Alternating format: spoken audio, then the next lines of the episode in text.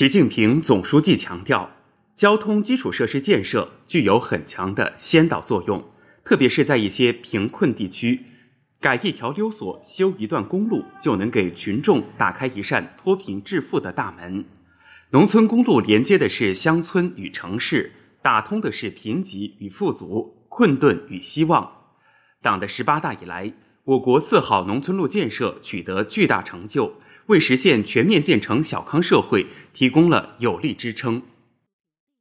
这是今天中国农村公路的版图，总里程四百四十六点六万公里，如毛细血管一般打通着农村与城市。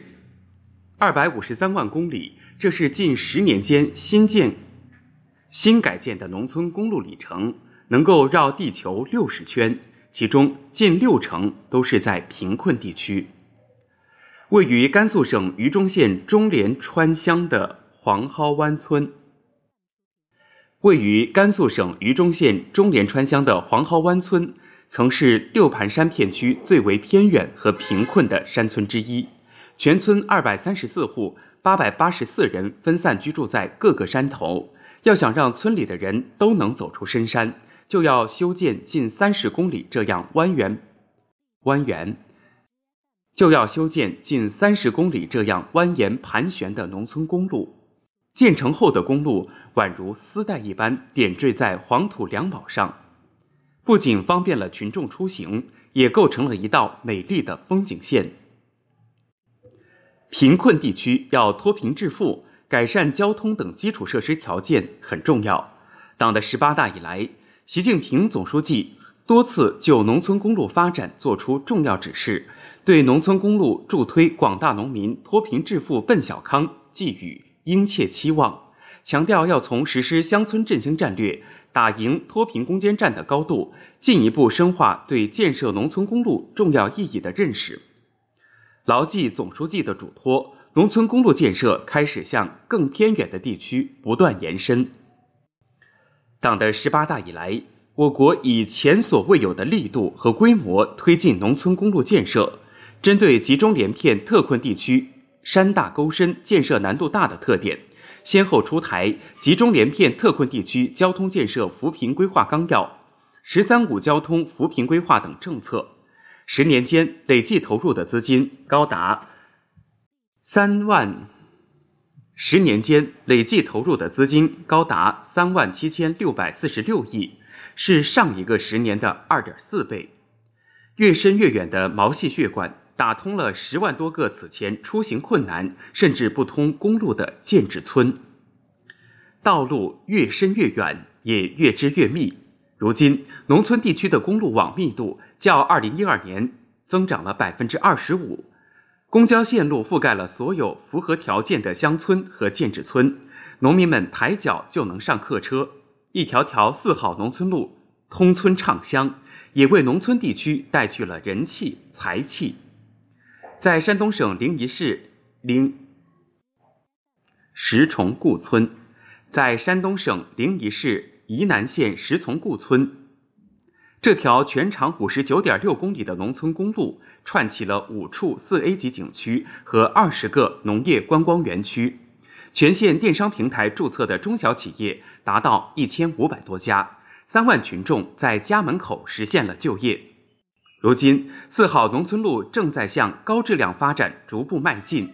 不仅有以吉林神鹿峰旅游公路、北京密云水库环线等为代表的最美农村公路，还有可以接入大数据实时监测路况和环境的智慧农村公路。农村公路不再只是乡村小道，而是越来越美，越走越宽。据了解，今年还将新增。新增通三级及以上等级公路。据了解，今年还将新增通新增通三级。据了解，据了解，今年还将新增通三级及以上等级公路乡镇四百六十个。预计到二零三五年，四好农村路高质量发展的格局基本形成，总里程将稳定在五百万公里左右，让农村地区实现人享其行。物畅其流，农民群众更有获得感、幸福感和安全感。七号，中共中央政治局常委、国务院总理李克强在福建主持召开东南沿海省份政府主要负责人经济形势座谈会。福建省委和福建、上海、江苏、浙江、广东五省市政府主要负责人发言。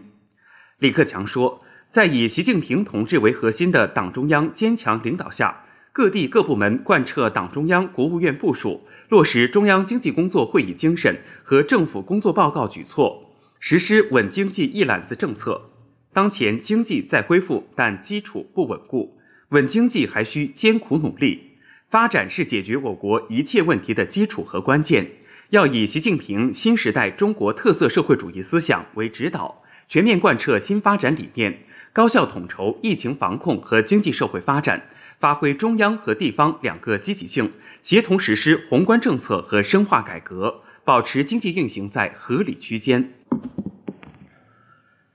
李克强说。东南沿海五省市经济占全国三分之以上，财政收入占近四成，在地方对中央财政净上缴中贡献近八成，有力支撑了国家财力和中央财政对中西部地区转移支付。要继续挑起国家发展稳经济，保障国家财力大梁，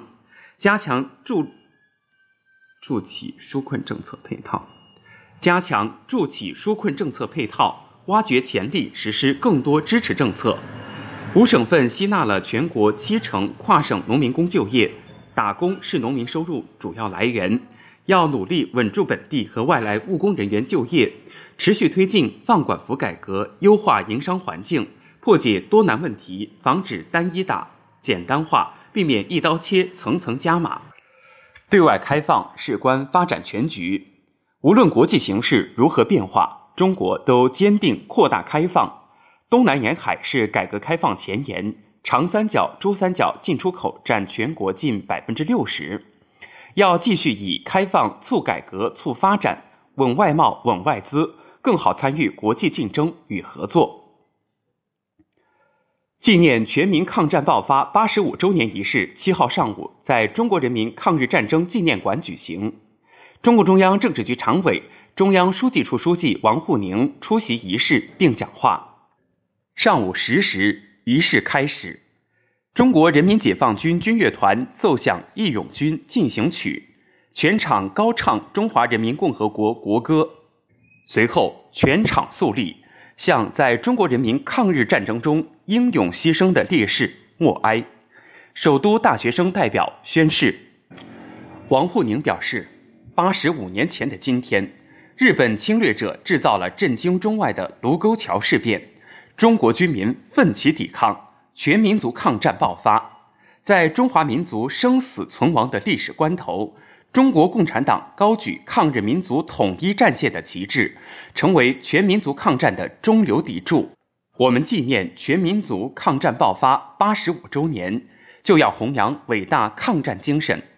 坚定不移坚持中国共产党领导。深入学习贯彻习近平新时代中国特色社会主义思想，